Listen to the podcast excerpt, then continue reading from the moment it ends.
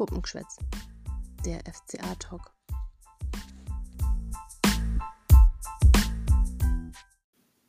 Hallo und Servus miteinander. Ich darf euch zu einer neuen Folge Puppengeschwätz begrüßen. Letzte Woche war ich, die Franzi, ja nicht dabei. Dafür haben aber Irina und Birgit die Länderspielpause genutzt, um eine spannende Sonderfolge aufzunehmen, damit ihr trotzdem mit FCA-Content versorgt bleibt. Entsprechend schön finde ich es natürlich, nach zwei Wochen wieder am Start zu sein und dass der Ball auch wieder für den FCA rollt. Am Sonntag geht es daheim um 15.30 Uhr gegen den VfL Wolfsburg. Ich werde mir das Spiel von daheim aus anschauen, auch wenn ich die ersten Minuten verpassen werde wahrscheinlich, weil ich eine Freundin noch zum Bahnhof begleite. Sobald ich dann aber wieder daheim bin, ja, da wird es dann natürlich sofort auf die Couch gehen. Wobei ich sagen muss, dass es mir jetzt schon äh, ganz mulmig wird, wenn ich an das Spiel am Sonntag denke, weil mir einfach in der Pause jetzt nochmal klar geworden ist, dass der Abstiegskampf halt jetzt einfach echt in seine letzte Runde geht und der FCA sich unfassbar zusammenreißen muss, soll es für ihn nicht runtergehen. Und dementsprechend müssen halt auch am Sonntag die Punkte her. Wobei ich mir eben aber nicht sicher bin, weil zum Beispiel hat der FCA äh, das letzte Mal gegen die Wölfe vor fast fünf Jahren gewonnen. Ja, also das ist einfach schon eine echt lange Zeit. Ähm, auf der anderen Seite habe ich natürlich schon immer die leise Hoffnung, dass da was gehen könnte, weil es einfach für Wolfsburg äh, diese Saison jetzt für seine Verhältnisse halt einfach auch nicht gerade berauschend läuft und sie mit gerade mal fünf Punkten Vorsprung auf den FCA auch nur, ja, in Anführungszeichen, auf dem 13. Platz stehen. Naja, ähm, Gefühlslage würde ich mal so zusammenfassen, ist eigentlich so ein bisschen wie immer bei mir. Ich fieber einerseits dem Spiel entgegen, ja, kann es kaum erwarten, und auf der anderen Seite äh, will ich es eigentlich überhaupt nicht sehen. Und wie ist es da bei euch? Hallo und Servus auch von mir. Ich kann das voll nachvollziehen, Franzi, dass bei dir jetzt schon so kribbelt, weil tatsächlich bin ich auch total äh, gespannt jetzt nach so viel Pause, wie sich der FCA so schlägt. Wie hat man die Pause genutzt? Wie kommen die Länderspielreisenden denn zurück? Ähm, wer könnte denn in der Aufstellung stehen? Da werden wir uns ja heute im Laufe der Episode auch noch ein paar Gedanken zu machen. Und ja, generell bin ich natürlich auch gespannt, wie die Konkurrenz so schlägt. Und ja, der Abstiegskampf ist ja einfach super spannend und geht jetzt in die finale heiße Phase. Das Wetter wird kälter. Also ähm, was für ein Kontrast und ich fiebere bestimmt am Samstag total krass auf der Couch mit, wie immer. Und meine Nachbarn müssen wieder leiden und zum Ohrenakustiker, wie immer. Das kennen sie sicherlich schon gar nicht mehr anders von mir, weil der FCA wird es bestimmt wieder super spannend machen. Also ich drücke meine Daumen total arg und hoffe einfach, dass wir den Abstiegskampf jetzt verstanden haben und ähm, hoffe auf möglichst drei Punkte. Wie geht's dir da, dir da, Birgit? Bist du im Stadion? Huhu, Mädels und natürlich auch ein herzliches Servus von mir an euch, liebe Hörerinnen und Hörer. Ja, ich habe es ja in der letzten Folge Puppengeschwätz schon gesagt, dass ich persönlich jetzt kein großer Freund der Länderspielpause immer bin. Ich schaue dann zwar schon immer so das ein oder andere Spiel, einfach weil es mir ohne Fußball viel zu langweilig wäre, aber nichts geht über Bundesliga-Fußball und vor allem nichts geht über den FC Augsburg. Und deswegen bin ich selber jetzt schon ziemlich froh, dass am Wochenende endlich wieder Bundesliga ist, auch wenn wir jetzt bis Sonntag warten müssen, bis wir endlich wieder unseren FC Augsburg sehen dürfen. Das Spiel selber, das schaue ich relativ entspannt hoffentlich von zu Hause aus an. Jetzt nicht, weil ich keine Lust auf Stadion habe oder weil es mir irgendwie zu gefährlich ist, weil die Corona-Maßnahmen aufgehoben wurden. Nein, es liegt einfach daran, wir hatten in dieser Woche in der Familie einen Geburtstag. Eine Tochter von mir ist vier Jahre alt geworden und da steht zuerst noch so ein bisschen was familiäres an. Und dann war ich mir unsicher, schaffe ich es dann rechtzeitig ins Stadion oder wird es zu knapp und finde ich dann einen Parkplatz. Und deswegen habe ich gesagt, lieber von zu Hause aus dann anschauen, sich da nicht reinstressen und dann natürlich mit der Irina und der Franzi schreiben, weil das macht immer riesengroßen Spaß. Ja, das Spiel selber sehe ich so ein bisschen, ja, kritisch. Also so langsam steigt die Nervosität. Es ist ein wichtiges Spiel, braucht man nicht drüber diskutieren. Die drei Punkte wären für den FC Augsburg unwahrscheinlich wichtig, ähm, gerade weil ja ein direktes Kellerduell auch stattfindet, was uns wiederum zugutekommt. Drei Punkte brauchen wir eigentlich auch im Abstiegskampf und deswegen hoffe ich auch wirklich, dass das was wird und wir die Punkte bei uns zu Hause in der Fuggerstadt behalten. Ich halte also fest, wir sind alle schon ziemlich nervös, was das Spiel angeht. Und die Pressekonferenz, die eben zu Ende gegangen ist, die hat das Ganze nicht wirklich besser gemacht. Aber zuerst mal eine erfreuliche Nachricht. Und die betrifft unseren kaufmännischen Geschäftsleiter Michael Ströll. Der wurde nämlich vom Sport Business Magazin Sponsors in die sogenannten 40 unter 40 gewählt.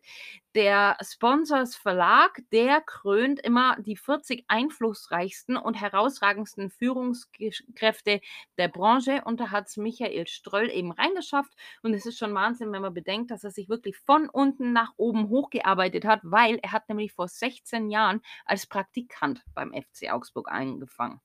Ja, eigentlich wollte ich an dieser Stelle ganz gerne einen April-Scherz machen, ähm, aber ganz ehrlich, wenn ich einen Blick aufs Personal ähm, werf, dann ist es so, dann vergeht es mir mit dem 1. April und für mich klingt es eigentlich fast wie ein April-Scherz, aber es scheint tatsächlich die bittere Wahrheit zu sein. Also kommen wir zu Personal für Sonntag. Da schaut es nämlich richtig bitterböse aus. Also, am Anfang der Woche haben wir natürlich gehört, Felix Udukai, der hat sich am Oberschenkel verletzt, fällt definitiv für die englische Woche aus. Dann hat uns Corona erwischt. Und ich habe ehrlich gesagt damit gerechnet, wir gehen in die englische Woche. Mainz mit, kommt mit kommt am Mittwoch wirklich mit vollem Personal und uns trifft Corona. Und so ist es wirklich gekommen, nämlich André Hahn und Michael Gregoritsch, die fallen tatsächlich Corona-bedingt aus. Dann kommt noch dazu, dass Ruben Vargas ähm, sich eine Mandelentzündung eingefangen hat, also kein Corona hat, aber trotzdem krank ist und mit Antibiotika behandelt wird. Ähm, da steht noch aus, ob er eventuell am Sonntag spielen kann oder nicht, aber Markus Weinziel hat für mich jetzt schon den Eindruck gemacht, dass Ruben Vargas wirklich nicht spielen kann. Dann hat Carlos Grueso auch noch muskuläre Probleme, ist also wahrscheinlich auch nicht fit für Sonntag. Also wir scheinen in dieser Woche wirklich Scheiße am Fuß zu haben.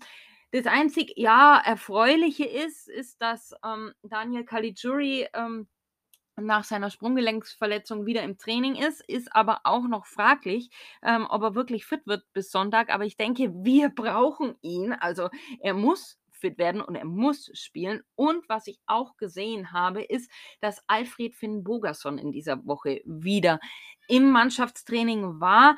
Ob es jetzt reicht für Sonntag, kann ich nicht sagen. Ich weiß nur, wenn ich jetzt an Sonntag denke, dann wird mir richtig schlecht, weil ich glaube, so wie sich das angehört hat, bringen wir nicht mal die Bank voll.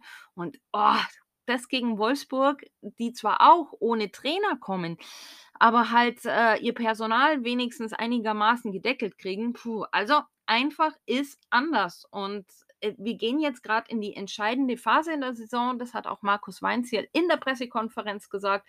An seiner Seite saß übrigens unser Kapitän Jeffrey Hovelow, der mir schon ein bisschen Mut machen konnte, was jetzt diese entscheidende Phase ähm, Abstiegskampf eben angeht.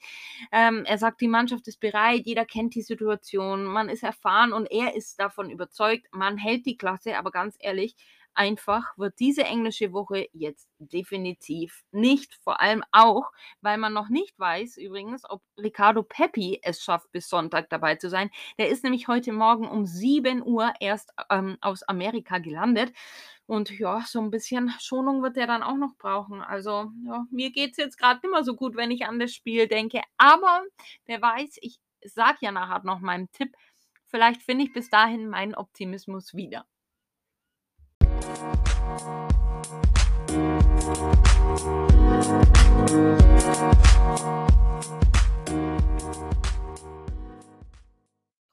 Ja, danke Birgit, dass du uns wieder die brandheißen News von der PK mitgeteilt hast.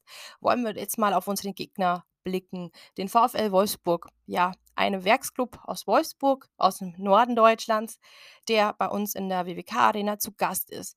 Ja, es ist da derzeit aus äh, Fakten- und Datensicht zu sagen, dass Wolfsburg auf dem 13. Rang steht und dementsprechend auch in Schlagdistanz für den FCA. Und zwar ist der FCA ja 15. mit 26 Punkten und Wolfsburg hat eben 31 auf der Habensseite. Die haben drei, ähm, eine Tordifferenz von minus 13, der FCA von minus 15. Ähm, da liegt man also auch nicht so weit auseinander und man muss auch sagen, ähm, auch die, die beiden haben eine ähm, gleiche Torausbeute, jeweils 29 erzielte eigene Treffer. Und ja, der FCA hat halt einfach zwei Tore mehr kassiert als der VfL Wolfsburg. Das sind äh, schon mal sozusagen die äh, Fakten. Was man auf jeden Fall sagen kann, ist, dass äh, wenn man jetzt in der Scorerliste, diese Torjägerliste jemanden aus Wolfsburg, genauso übrigens wie aus Augsburg sucht, muss man schon weiter scrollen. Also der, die beiden äh, torgefährlichsten Spieler beider Mannschaften reihen sich auf Platz 16 derzeit ein. Das sind auf unserer Seite natürlich unser Gregal mit sieben Treffern und auf Seiten der Wolfsburger ist es Max Kruse, der ja zur Winterpause erst aus Berlin kam von Union. Der hat auch sieben Treffer, übrigens davon vier Elfmeter-Tore. Äh, Gregal hat noch keine Elfmeter-Tor gemacht, also so ein kleines Manko, nein, Scherz. Aber ja, das zeigt auch, ähm, dass auf dem zweiten Platz ähm, ja, äh, der internen Wolfsburger Torschützenliste Jungspund Lukas Mecher steht. Sechs Tore hat der Junge erzielt und hat auch erst 18 Saisonspiele äh, gemacht. Und äh, der ist ja auch äh, 23 Jahre alt, ähm, hatte ja auch zuletzt für den DFB gekickt in der A-Nationalmannschaft. Also der kann was, das sollte man auch ein bisschen aufpassen. Und Wout Wekost findet man noch in der Torschützenliste ähm, beim VfL Wolfsburg. Allerdings ist der seit der Winterpause den Wolfsburger Gefilden entflohen, wie man bestimmt auch äh, weiß, so wenn man sich so ein bisschen mit Fußball so auch informiert, dann hat, war das ja schon ein ähm, ja, ein Transfer, der doch ein bisschen hitziger diskutiert wurde.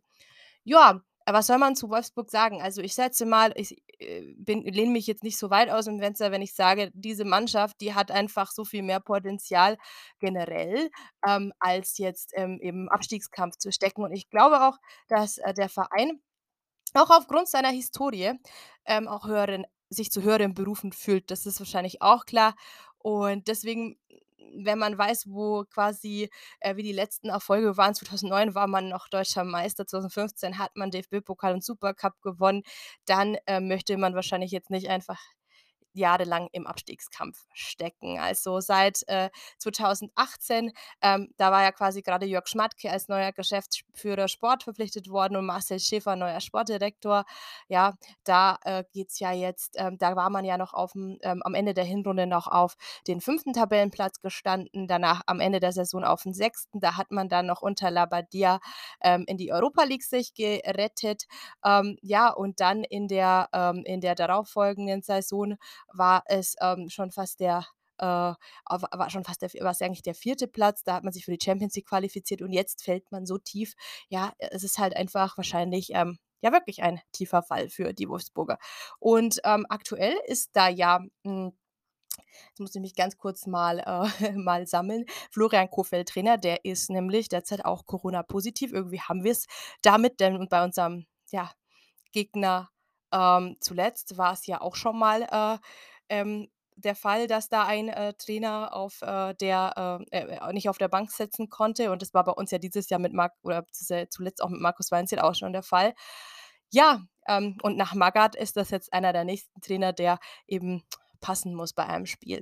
Ja, Florian Kofeld wird ja in anderen Podcasts, die es mit dem FCA halten, so ein wenig als ja, kontroverser diskutiert, sage ich jetzt mal. Äh, Grüße gehen raus an äh, Tom, Max und Rolf.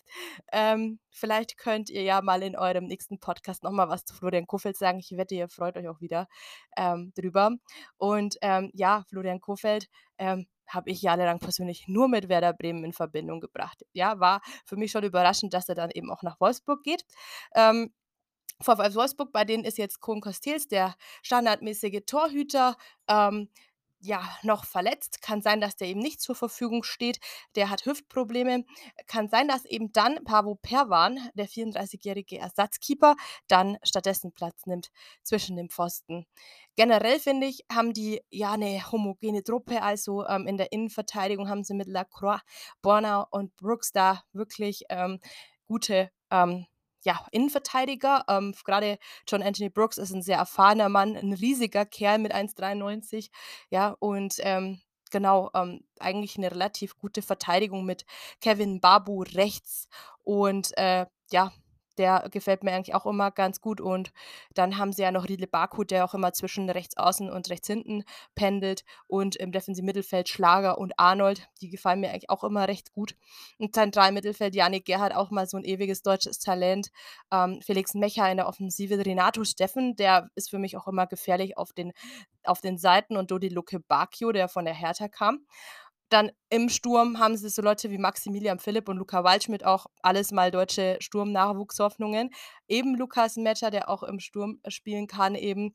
Und Jonas Wind, den man in der Winterpause holte vom FC Kopenhagen für 12 Millionen Euro. Und eben Max Kruse, der, der vom äh, Ligakonkurrenten kam. Generell ist das, finde ich, eine Truppe, die mit sehr viel namhaften Spielern bestückt ist, haben ein Durchschnittsalter von 24,8 Jahren. Das ist jetzt nicht ähm, die älteste und auch nicht die jüngste Mannschaft, aber trotzdem ist das, finde ich, auch schon ein jüngeres Durchschnittsalter. Und ähm, gegen, äh, zuletzt hat man am 27. Spieltag äh, 2 zu 0 gegen Leverkusen verloren. Das ist keine Schande. Gegen Leverkusen verlieren einige, manche sogar richtig hoch, unter anderem halt auch der FCA. Und da haben sie in einem 3-4-2-1 gespielt. Da hat übrigens auch schon Perwan das Tor gehütet.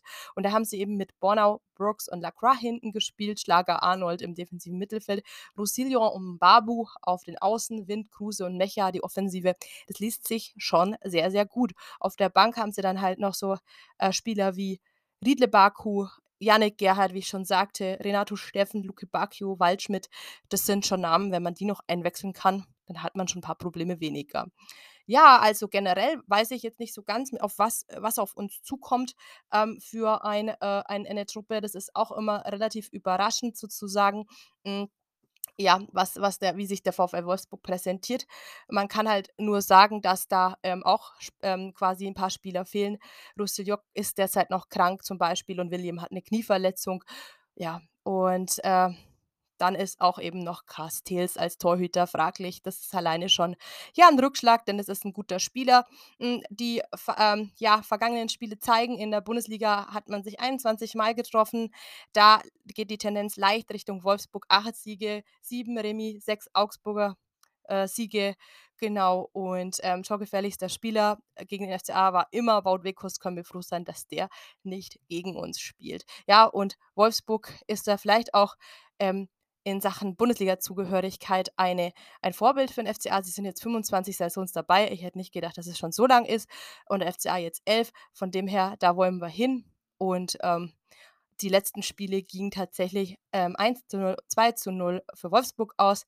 Und dann gab es am 4.10.2020 auch noch ein 0-0. Also ähm, wäre mal wieder Zeit, die Wolfsburger zu, ähm, zu zähmen, die Wölfe zu zähmen und denen die Zähne zu ziehen. Dazu braucht es aber wirklich auch eine gute Leistung. Das muss ich jetzt nach Blick auf diese Mannschaft wirklich sagen.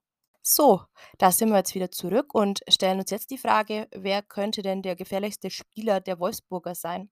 Für mich eine total schwierige Frage eigentlich, weil ich denke mir, wenn ich an Wolfsburg ähm, denke, tatsächlich, dass das eine ja, gestandene Mannschaft ist, die eigentlich deutlich zu weit hinten steht, haben sicherlich auch andere Ansprüche als äh, ja da im Tabellenmittelfeld bis also Richtung Abstiegs ähm, Plätze zu, rumzukrebsen, ja, da gehen sicherlich ganz andere Gedanken um. Ja, man hat in der Winterpause eben einen Max Kruse geholt. Das zeigt schon, was für Ambitionen da auch in dem Club sind. Man hat, oder ähm, ja, da vorherrschen, man hat ähm, Wout Weghorst, den äh, ja, Topstürmer eigentlich des Vereins, ähm, ja, abgegeben, äh, hat dafür einen jüngeren Spieler in Person von Wind geholt, der für mich jetzt noch nicht so ganz krass ähm, in die Weghorstschen Fußstapfen getreten ist.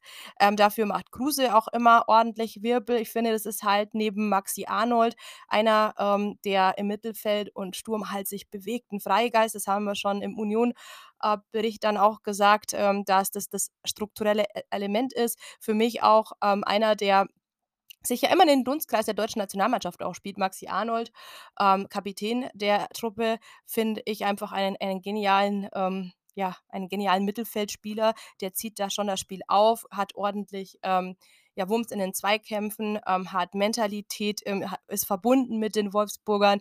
Ja, so ein Spieler finde ich jetzt generell unabhängig der Vereinszugehörigkeit zum VfL Wolfsburg, den wünscht sich doch irgendwie auch jeder Verein und ähm, will, wenn der irgendwann mal Wechselambitionen noch hegt, ich würde mich bewerben, weil ich bin doch ein äh, großer Fan von Maxi Arnold tatsächlich, obwohl er ein wirklich underrated Player ist sozusagen. Ja, also ähm, bei, wenn man bei Kicker eingibt, äh, Notenbeste Spieler des VfL Wolfsburgs, dann kommt tatsächlich erstmal Kun Castells. Der ist ja so ein bisschen vakant, der Keeper. Der kommt mit einer Gesamtnote von 3,0, hat aber auch nur 23 Spiele bisher gemacht. Und dann folgt eigentlich schon Maxi Arnold auf Platz 2, hat auch alle Spiele ähm, gemacht, die es derzeit eben gibt. Und das sagt für mich schon alles. Und ich würde ihn nennen, wenn ich jemanden nennen müsste. Und mir gefällt auch John Anthony Brooks da hinten in der Abwehr sehr, sehr gut. Finde die Abwehr generell gar nicht schlecht. Ähm, in der Innenverteidigung zum Beispiel. Auch Riedle Baku gefällt mir sehr. Großartiger Wirbelwind da auf dem Flügel. Ähm, auch er im Dunstkreis der Nationalmannschaft da ähm, unterwegs und ja, kann man auch so in die Kategorie gefährlicher Spieler oder Spieler, den man eben beobachten sollte, ähm, packen. Genau. Und John Anthony Brooks, dessen Vertrag läuft ja im Sommer aus. Äh, vielleicht ähm, möchte man den Abwehrhühn ja auch in Augsburg ähm, ja, einsetzen oder vielleicht auch abwerben. Ja, denn der ist halt einfach mal 1,93 groß, 90 Kilogramm schwer, mittlerweile 29 Jahre alt geworden im Januar. Und ich glaube, so ein paar Jahre kann der noch ganz gut spielen. Und falls uns Chef verlassen sollte, ein neuer Abwehrchef ähm, in John Anthony Brooks, das hätte doch was. Genau. Ähm, so, jetzt haben wir mal diesen Teilbereich ähm, des Podcasts, dieser Episode sozusagen abgeschlossen. Franzi hat jetzt gleich nach einer kurzen Pause für euch Spieler, die es mit beiden Mannschaften halten oder schon gehalten haben. Seid gespannt und bleibt dran.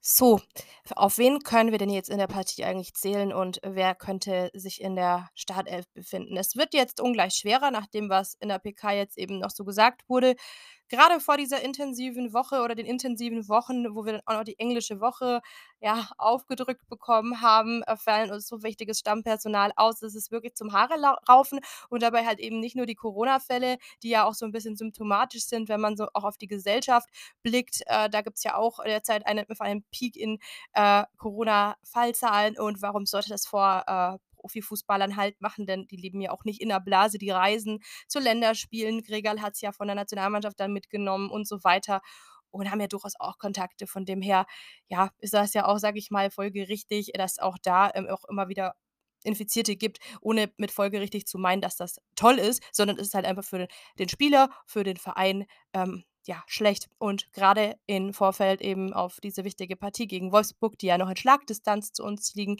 und vor der heiklen Woche gegen Mainz, gegen Bayern. Das war natürlich, äh, ist jetzt natürlich eine Hiobsbotschaft. Aber wir machen das Beste draus. Das ist ja einfach eine Tugend des FCA, einfach nach vorne zu schauen und das anzunehmen, was kommt.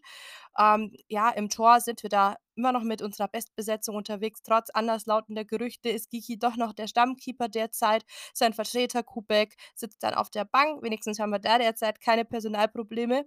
Ähm, ja, die derzeitige Stamminnenverteidigung nach dem erneuten Ausfall von Udo äh, ist jetzt eingespielt. Chef, ähm, vor allem aber Ochs und Winter machen richtig gute, äh, ja, richtig gut ihren Job in der Verteidigung. Also da äh, sind wir eigentlich echt, echt gut aufgestellt und haben dann aber das Problem, dass jetzt nicht mehr wirklich ein Ersatz auf der Bank sitzt. Da wäre halt vielleicht die Frage, ob hm, man entweder auf die Viererkette zurückgeht oder ob man vielleicht Dodo Schmidt aus der U23 hochzieht, die aber auch personell gerade nicht Bombe aufgestellt sind.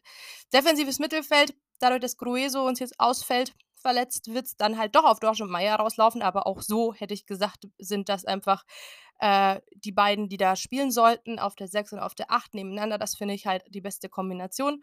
Und davor wird es dann schon ein bisschen tricky. Also Kali war ja leicht angeschlagen, kommt vielleicht wieder zurück. Ähm, mal schauen, ob es dann halt direkt der Startelf-Einsatz ist.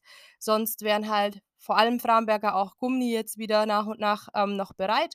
Dann ähm, auch ein Fragezeichen hinter Freddy Jensen, wie dem sein aktueller äh, Verletzungsstand ist, sein Gesundheitszustand. Ähm, wenn er fit ist, würde ich ihn gerne halt mal von Anfang an sehen, weil ich traue ihm wirklich so ein bisschen so eine Rolle wie Gregal zu.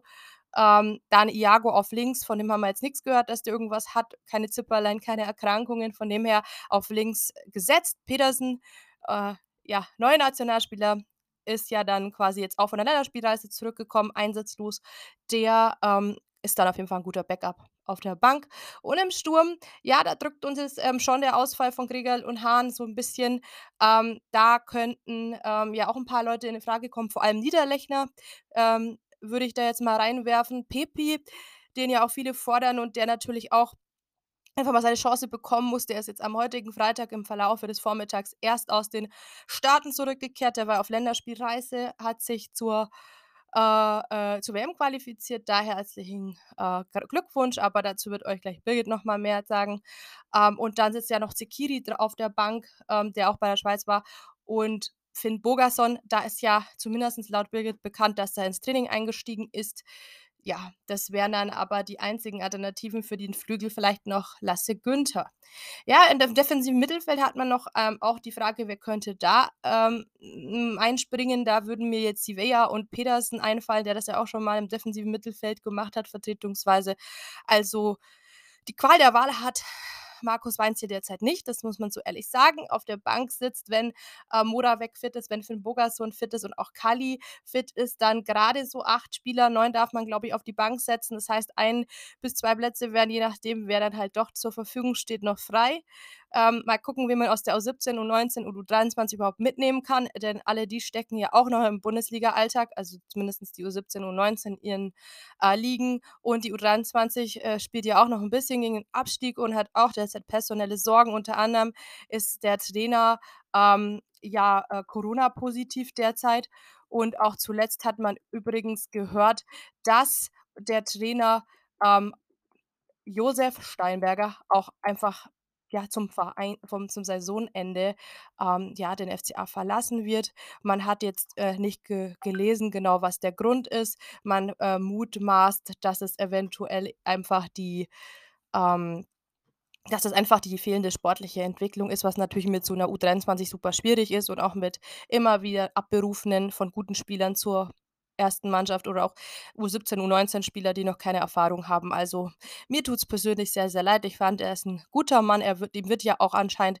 attestiert, ein richtig guter zu sein. Man hatte so gehört, er hat auch Potenzial zu mehr und auch die Spieler scheinen sich echt gut mit ihm zu verstehen. Also sehr schade die Entscheidung.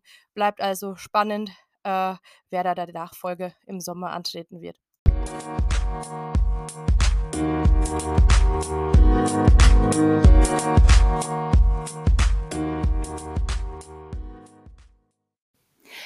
So, da sind wir wieder zurück aus unserem kleinen Päuschen und jetzt angelangt bei unserer Kategorie Promi-Geschwätz. Da wollen wir euch ja immer jemanden aus dem FCA-Umfeld vorstellen, der schon mal eine Verbindung zu unserem aktuellen Gegner hatte. Das ist diesmal ja der VfR Wolfsburg und wenn man da mal ein bisschen länger in den Archiven stöbert, da stößt man doch auf so einige Akteure, zwischen denen wir uns jetzt gar nicht so richtig entscheiden konnten. Drum gibt's heute einfach mehrere. Und jetzt gehe ich zeitlich mal 15 Jahre zurück und fange mit Uwe Mörle an. Der war nämlich der erste, den der FCA zu sich an den Lech geholt hat. Im August 2007 war das, als der FCA gerade in seine zweite Zweitligasaison gegangen ist. Mörle, der aus Überlingen am Bodensee kommt, war über Rostock und Duisburg 2006 zum VfL gewechselt. Da hat er aktiv aber eigentlich nur eine Saison verbracht, weil er nämlich gleich nach dem ersten Spieltag in der Saison 2007-8 nach Augsburg ausgeliehen wurde und nach einem Jahr dann auch schließlich fest unterschrieben hat. Ja, und wie wir alle wissen, ist ähm, Uwe in der Innenverteidigung unverzichtbar geworden und ähm, auch zum Leistungsträger und später auch zum Kapitän. Und als solcher hat er den FCA natürlich dann auch sensationell in die Bundesliga geführt. In der Winterpause 2011 ist er dann aber wieder zurückgewechselt in die zweite Liga nach Cottbus. Und ich glaube, das kam damals für viele von uns ähm, relativ überraschend, weil Mörle einfach bei uns Fans und auch in der Mannschaft und auch beim Verein einfach super beliebt war und von allen sehr geschätzt wurde.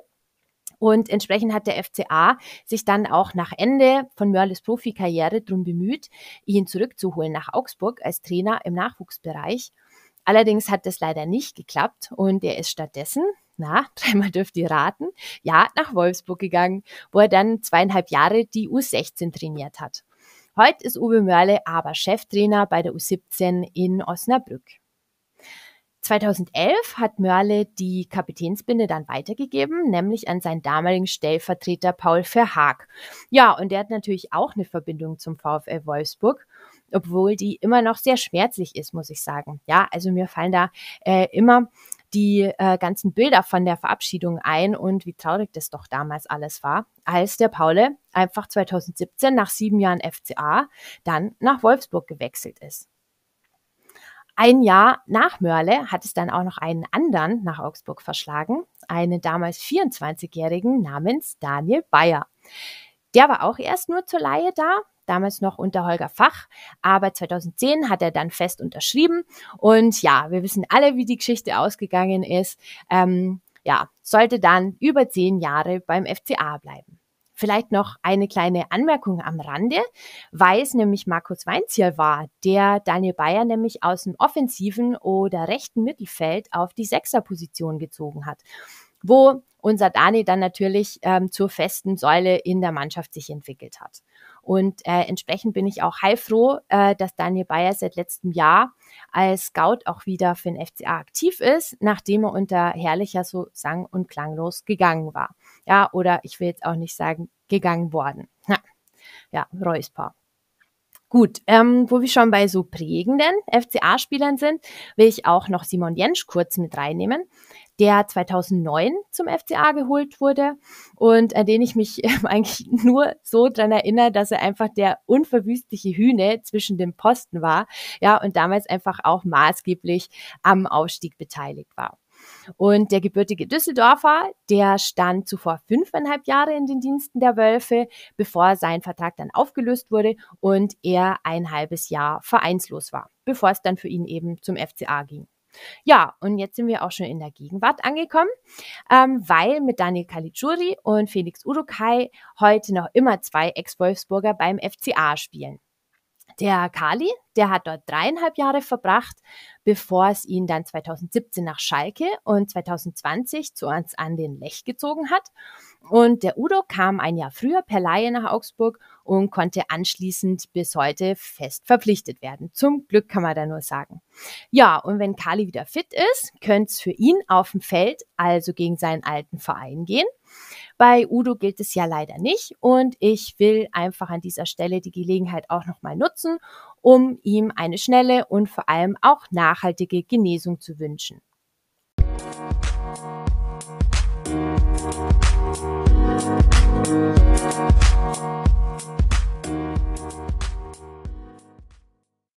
So, da sind wir auch schon wieder nach unserem kleinen Break. Und ich habe euch jetzt ein Thema mitgebracht, über das ich persönlich total gerne berichte. Und zwar ist es die Augsburger Gerüchteküche. Und da habe ich in dieser Woche tatsächlich drei Gerüchte für euch entdeckt. Also, steigen wir ein. Gerücht Nummer eins, das betrifft unseren Mittelstürmer Alfred Finn Bogerson. Der wird nämlich mit Borussia Mönchengladbach in Verbindung gebracht, wie die Sportbild berichtet. Gladbach hat in diesem Sommer drei potenzielle Abgänge in der Offensive und zwar sind es Player, Embolo und Tyram und jetzt suchen sie ja eine recht kostengünstige Alternative im Sturm und da kommt unser Finbo ins Spiel. Der hat bei uns nur Vertrag bis zum Sommer und wäre damit ablösefrei zu haben. Stand jetzt gehe ich auch davon aus, dass man mit Alfred Finn Bogerson nicht verlängert, auch wenn er sehr, sehr wichtig für das Team und fürs Teamgefüge ist. Aber dadurch, dass er so oft verletzt ist, hat der FCA halt einfach keine Planungssicherheit. Und ja, wie gesagt, die paar Einsätze, die er in einer Saison hat, also die kann man ja fast schon einer Hand abzählen. Deswegen, es tut mir persönlich schon weh, weil ich Alfred sehr, sehr gerne mag, aber ich glaube, man wird im Sommer nicht mit ihm verlängern und es könnte schon sein, dass wenn an dem Gerücht wirklich was dran ist, dass er nochmal den Schritt bei Gladbach wagt. Ein weiteres Gerücht, das allerdings noch nicht offiziell zu finden ist auf äh, Transfermarkt zum Beispiel, betrifft unsere Nummer zwei zwischen den Pfosten, nämlich Thomas Kubek. Das Gerücht habe ich entdeckt in einem Artikel der Augsburger Allgemeinen und zwar ging es in diesem Artikel eigentlich um die Rückkehr der Ultras, aber da hat die Augsburger Allgemeine eben geschrieben, dass der französische Erstligist, der FC Lorient, anscheinend Interesse an Thomas Kubek hat. Bei uns hat er noch Vertrag bis 2024, aber nach seinen ja schlechten Leistungen in der Saison 2019 und 20 ist eigentlich mehr oder weniger klar, dass er bei uns so gut wie keine Chance mehr hat auf die, äh, na, auf die Nummer 1. Und deswegen gehe ich davon aus, dass wenn an diesem Gerücht wirklich was dran ist, dass der FC Augsburg die Gelegenheit beim Schopfe packen könnte und Thomas Kubek tatsächlich abgeben könnte, auch wenn er auch für das Teamgefüge sehr, sehr wichtig ist. Aber ich denke, es gibt ja auch keinen Spieler, der so umstritten ist wie Thomas Kubek. Und ich glaube, viele Fans würden das wahrscheinlich begrüßen, wenn man ihn tatsächlich auch abgibt, weil er dürfte halt auch einer der Besserverdiener sein ähm, im FC Augsburg-Kader. So, und jetzt kommen wir zu Gerücht Nummer drei wo ich ja mit dieser Personalie schon ein bisschen geliebäugelt habe. Ich gebe es zu. Und zwar betrifft das Stefan Ortega Moreno von Arminia Bielefeld. Der hat ja tatsächlich auch nur einen Vertrag bis zum Sommer und könnte Bielefeld ablösefrei verlassen. Jetzt hat Sky diese Woche vermeldet, dass der FC Augsburg anscheinend an ihm dran ist. Die Spur scheint auch sehr, sehr heiß zu sein. Angeblich hat es auch schon ähm, Gerüchte gegeben. Er wird natürlich auch noch mit Bayer Leverkusen und dem FC Bayern in Verbindung gebracht.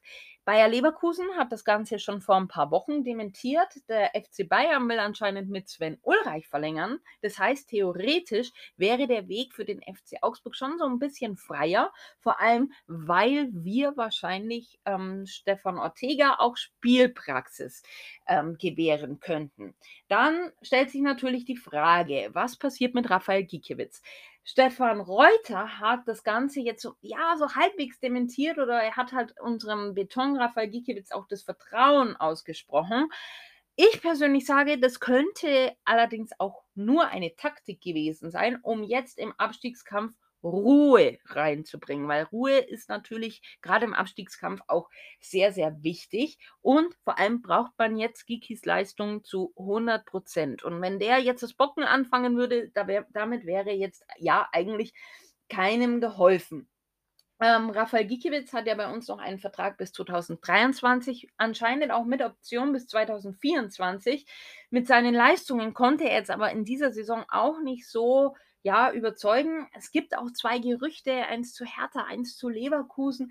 Also es ist alles sehr schwammig noch. Ähm, ich persönlich würde es schon begrüßen, wenn man jetzt eventuell Stefan Ortega verpflichten könnte. Nicht, weil ich Raphael Gikiewicz nicht mag, sondern ganz einfach aus dem Grund, weil Stefan Ortega noch jünger ist. Er zählt als einer der besten Keeper der Liga momentan.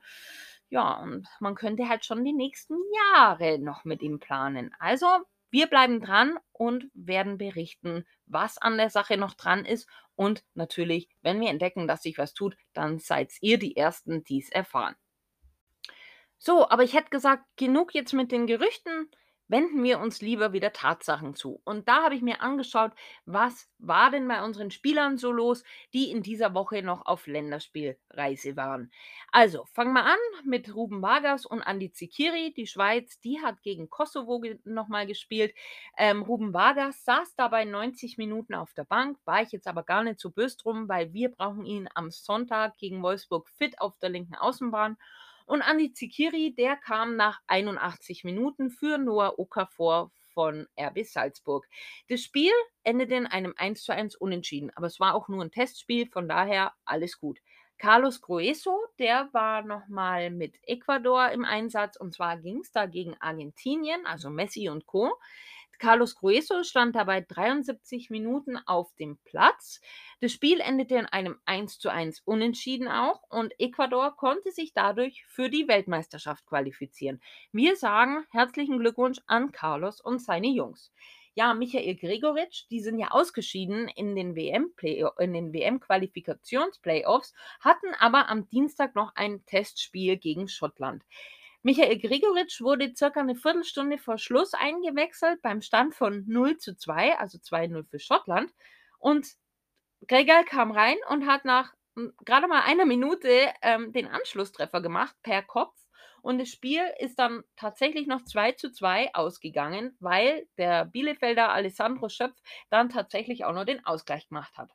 So, dann schauen wir auf unseren Youngster Ricardo Peppi. Der war ja auch nochmal in Sachen WM-Quali unterwegs.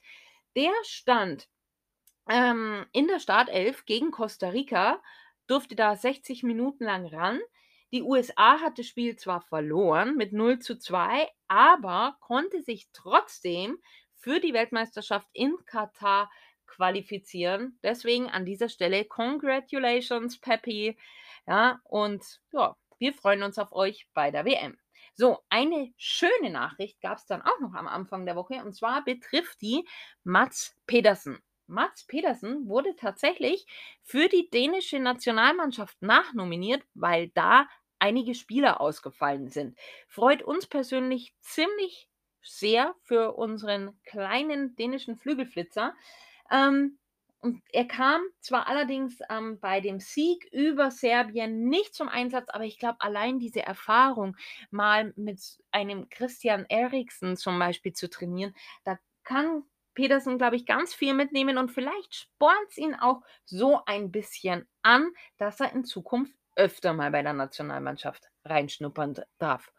Und wenn wir schon bei Dänemark sind, Freddy Winter war auch im Einsatz, allerdings für die U21. Und zwar ging es für die dänische U21 in der EM-Qualifikation gegen den Tabellenführer aus Belgien. Freddy Winter hat dabei 90 Minuten durchgespielt. Das Spiel hat 1 zu 1 geendet und die dänische Nationalmannschaft bleibt damit auf dem zweiten Rang in der Tabelle und hat noch alle Chancen an der EM teilnehmen zu dürfen.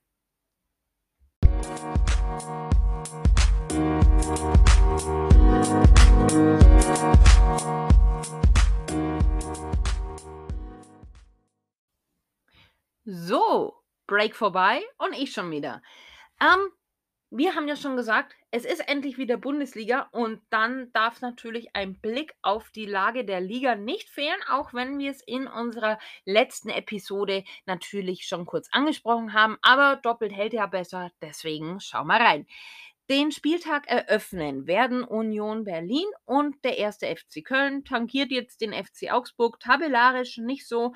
Ähm, es ist allerdings schon noch ein kleines Duell um die europäischen Plätze, deswegen auf jeden Fall nicht uninteressant.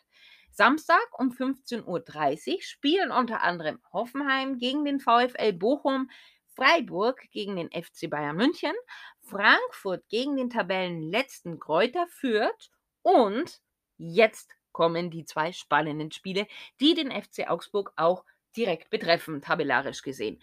Und zwar muss einmal unser Konkurrent Hertha BSC Berlin, ähm, die sind ja auf Platz 16 mit punktgleich 26 Punkten, die müssen allerdings zu Bayer Leverkusen. Dürfte ziemlich spannend werden. Leverkusen, ja, souverän eigentlich auf Rang 3 ähm, ich bin kein Leverkusen-Freund, ich werde es auch nie werden, aber das Spiel dürfen sie, wenn es nach mir geht, gerne gewinnen. Und dann gibt es auch noch einen richtigen Abstiegskampf.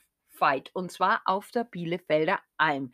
Da ist nämlich der VfB Stuttgart zu Gast. Und wenn wir jetzt einen Blick auf die Tabelle werfen, dann sieht man, wir sind punktgleich mit Stuttgart. Wir haben sogar das gleiche Torverhältnis. Allerdings der FCA, ich erinnere nur daran, noch ein Spiel weniger. Das holen wir ja am Mittwoch nach. Trotzdem, wenn man guckt, nach unten haben wir auch nicht so viel Luft, nämlich nur einen Punkt vor Arminia Bielefeld, die auf Platz 17 sind. Also, es ist ein Spiel, das wirklich die Richtung vorgibt im Abstiegskampf. Ich weiß gar nicht, für wen ich sein oder für wen ich tippen soll. Vielleicht wäre ein Unentschieden ähm, jetzt nicht verkehrt bei einem Augsburger Sieg. Aber oh, ob das dann auch tatsächlich so kommt, weiß man natürlich nicht. So, weiter im Text. Samstagabend das Spitzenduell Dortmund gegen Leipzig, Tabellenzweiter gegen Tabellenvierter dürfte also noch recht spannend werden, na, ne, um, weil die, die trennen zwar doch einige Punkte, aber auch nach unten weg. Leipzig möchte natürlich in der Champions League bleiben. Da hat aber sicherlich Freiburg was dagegen, weil die sind nämlich punktgleich. Deswegen, ja, mal schauen. Ich persönlich würde mich ja über Freiburg in der Champions League äh, freuen, aber das lassen wir uns mal dahingestellt. Und dann Sonntag, natürlich unser Duell ähm, gegen den VfL Wolfsburg, Anstoß 15.30 Uhr und Borussia Mönchengladbach spielt noch gegen Mainz 05.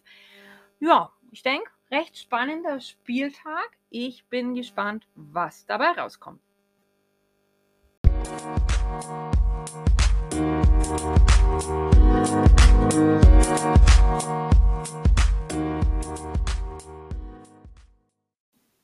Wie immer wollen wir euch natürlich auch unsere Tipps nicht vorenthalten, wobei ich mich mal wieder ziemlich schwer tue, muss ich zugeben. Vielleicht noch ein bisschen schwerer als sonst eh schon immer. Weil ich glaube einfach, dass es gegen die Wölfe ziemlich, ziemlich schwer werden wird, weil sie einfach genauso wie der FCA unter ziemlichem Zugzwang stehen und sich in der Tabelle weiter nach oben arbeiten wollen. Und ich denke so aus deren Sicht einfach auch fast müssen, ähm, gerade weil sie einfach auch die letzten beiden Spielen, Spiele jetzt verloren hatten. Und ich denke, es ist da auch ziemlich egal, ob jetzt Florian Kofeld an der Seitenlinie steht oder nicht, ja, der ja Corona-positiv getestet wurde. Ähm, ich denke, aufpassen müssen wir auf jeden Fall auch auf Sturmtalent Lukas Metscher der nach längerer Verletzung gerade ja so langsam wieder zurückkommt und auch in den beiden Länderspielen äh, ein paar Einsatzminuten gekriegt hat. Trotzdem glaube ich aber, dass der FCA wieder eine stabile Abwehrkette aufs Feld bringen kann, obwohl ja Udo leider nicht dabei sein kann. Und wenn dann eben noch Gregor in der gleichen Form ist wie bisher und auch wieder das gewohnte Mittelfeld aufläuft, ja, ich sag nur Dorsch, ähm, könnte, glaube ich, auch was für ein FCA drin sein. Drum mein Tipp, ein 1-1 wird werden. Und weil ich meine Kolleginnen in der englischen Woche leider nicht unterstützen kann, mag ich auch gleich noch meine Tipps gegen Mainz und Bayern hinterher schieben.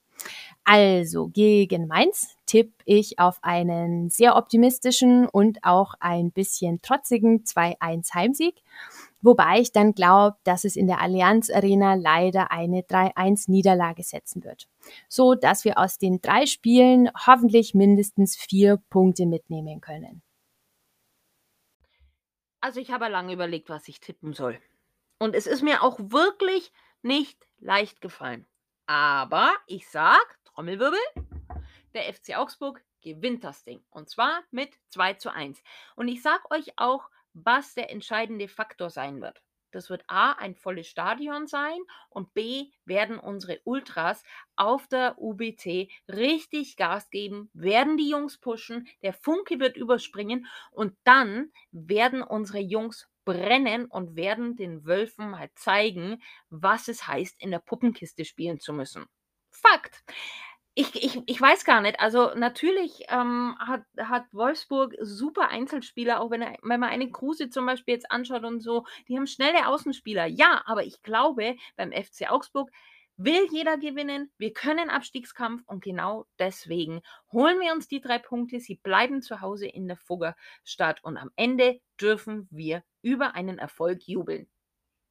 So, dann mache ich jetzt mal den Abschluss. Ähm, tatsächlich könnte ich mit euren beiden Tipps äh, leben. Aber ihr habt ja schon getippt, als diese ganzen Ausfälle noch nicht bekannt waren und habt es quasi schon vor der PK euch so festgelegt. Ich bin ja so ehrlich, ich habe quasi vor den äh, Bekanntmachungen von Weinziel eigentlich an einen 2 zu 1 Sieg geglaubt aufgrund der Fans. Ich hatte mich da auch schon so weit aus dem Fenster gelehnt und es ja auch schon äh, tonal zu Band gebracht, aber mich hat jetzt diese ganze Auswahlproblematik nicht, ähm, ja, so losgelassen und ich habe mir gedacht, so ja, 2 zu 1, ich, ich bin mir nicht sicher. Also da müssten uns jetzt wirklich Flügel wachsen und das müsste uns so befeuern, dass uns die wichtigsten Spieler, also vor allem der treffsichere Gregor derzeit eben äh, fehlt und ich kann mir vorstellen tatsächlich, dass es einfach ein 0-0 gibt, ähm, dass man defensiv sich wieder gut hält und dass man vorne ähm, ja aber auch keinen Trumpf findet, dadurch, dass Gregal eben fe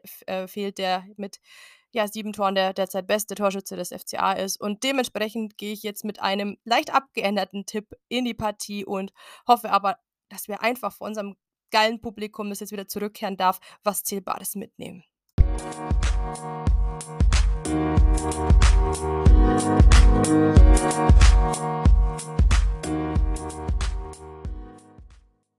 So, jetzt sind wir schon relativ am Ende der Episode angekommen und jetzt möchte ich mit etwas weitermachen, was wir in der letzten Episode so erfolgreich eingeführt haben. Und zwar möchte ich einmal darauf gucken, was sich so in der Frauen-Champions League getan hat. Also ich zum Beispiel war am Dienstag ja ähm, super hyped, denn es war das stimmt gar nicht, am Mittwoch war's, ähm, war ich super hyped, weil es einfach zwei großartige Partien gab, ähm, die über der Zone, ähm, ja, über die Bildschirme flimmerten.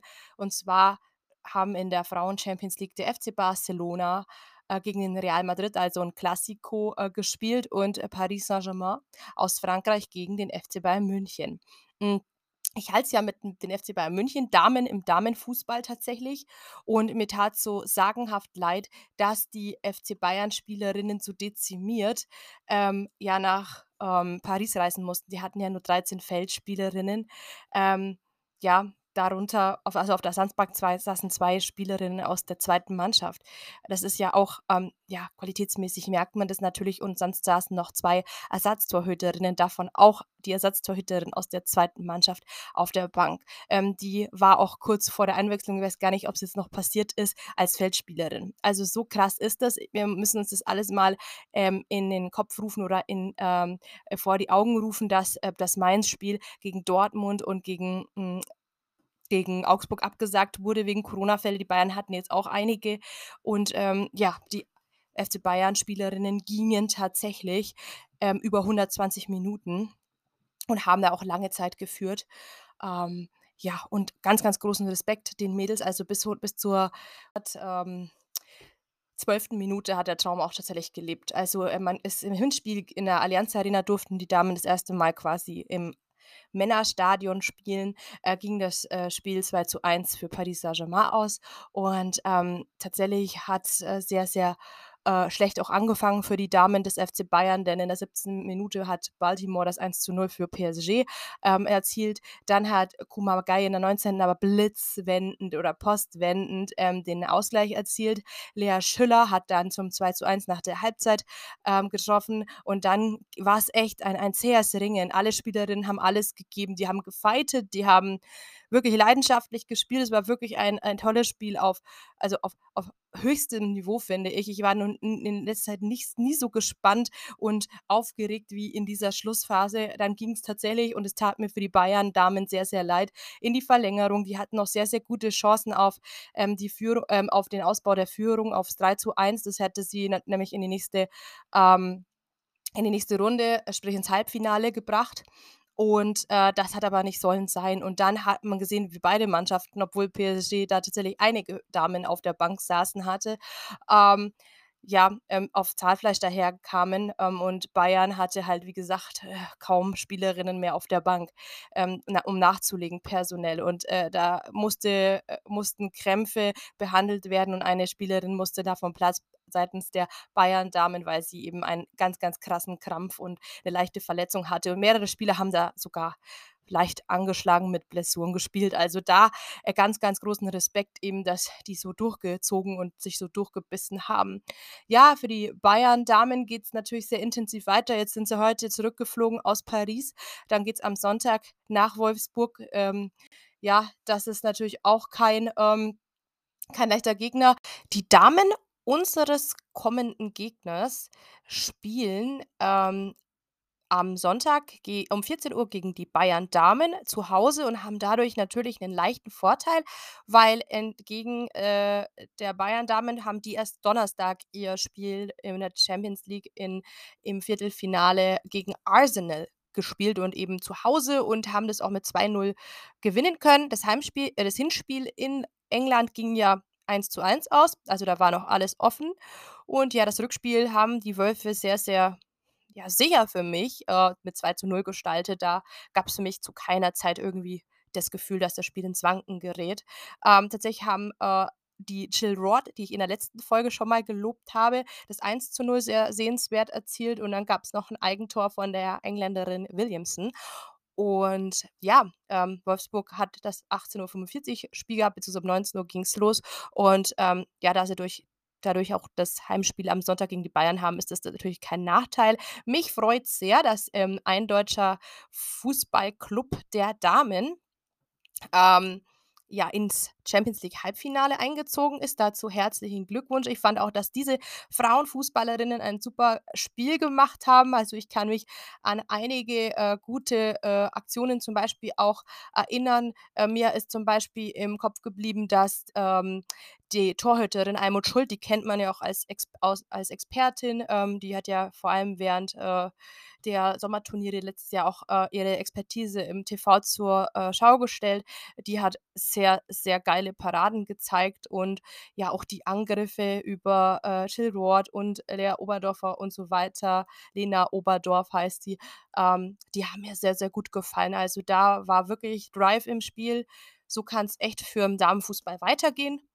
Und ja, kommen wir zu einem letzten Fakt. Und was ich auf jeden Fall nicht äh, ver, ähm, verschweigen möchte, ist, dass ähm, das Spiel, ähm, der Klassiko der Damen auch, Barcelona gegen Real Madrid, ähm, ja, vor einer Rekordkulisse vor fast 92.000 Fans im Damenfußball bisher un, äh, äh, un ja, ungeschlagen quasi ähm, ja, eine neue, eine neue Duftmarke gesetzt wurde. Und das war wirklich auch eine geile Partie mit sehr vielen Toren, sieben an der Zahl. Und ja, mich freut es, dass so viele ähm, Zuschauer und Zuschauerinnen ins Camp Nou ähm, oder bei Spotify Camp nur ähm, gefunden haben. Also ganz, ganz geiler Abend für den Frauenfußball. Ich habe es sehr genossen. Ich hatte wirklich am Mittwochabend ähm, einen schönen Abend und dazu braucht es für mich auch nicht immer Männerfußball, sondern der Frauenfußball kann auch traumhaft sein. Und ähm, danke an die vier Mannschaften, die einfach so ein geiles Fußballfest an dem Abend gefeiert haben.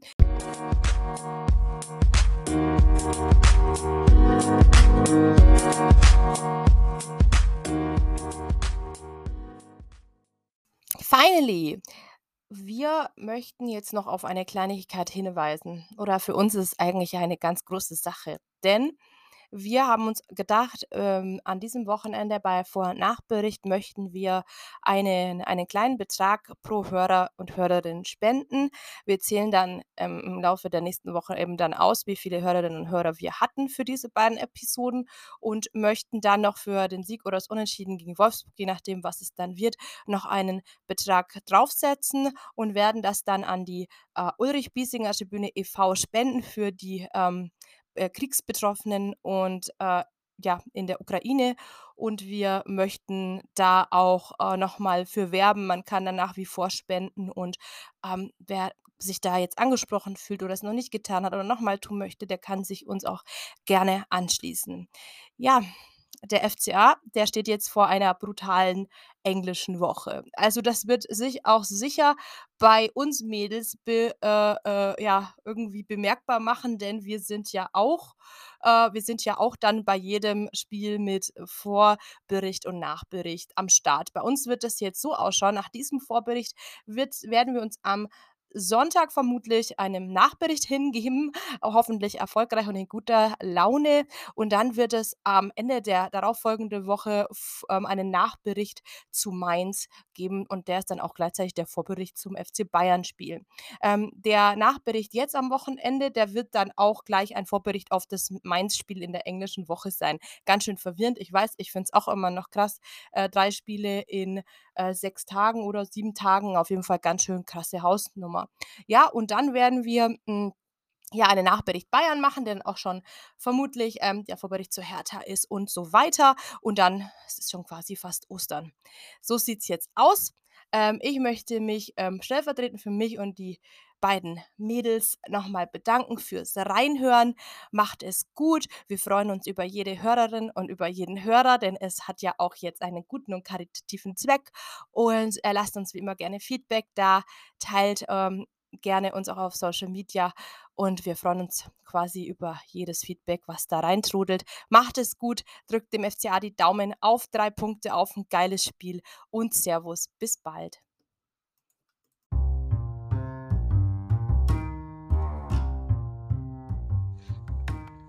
Puppengeschwätz, der FCA-Talk.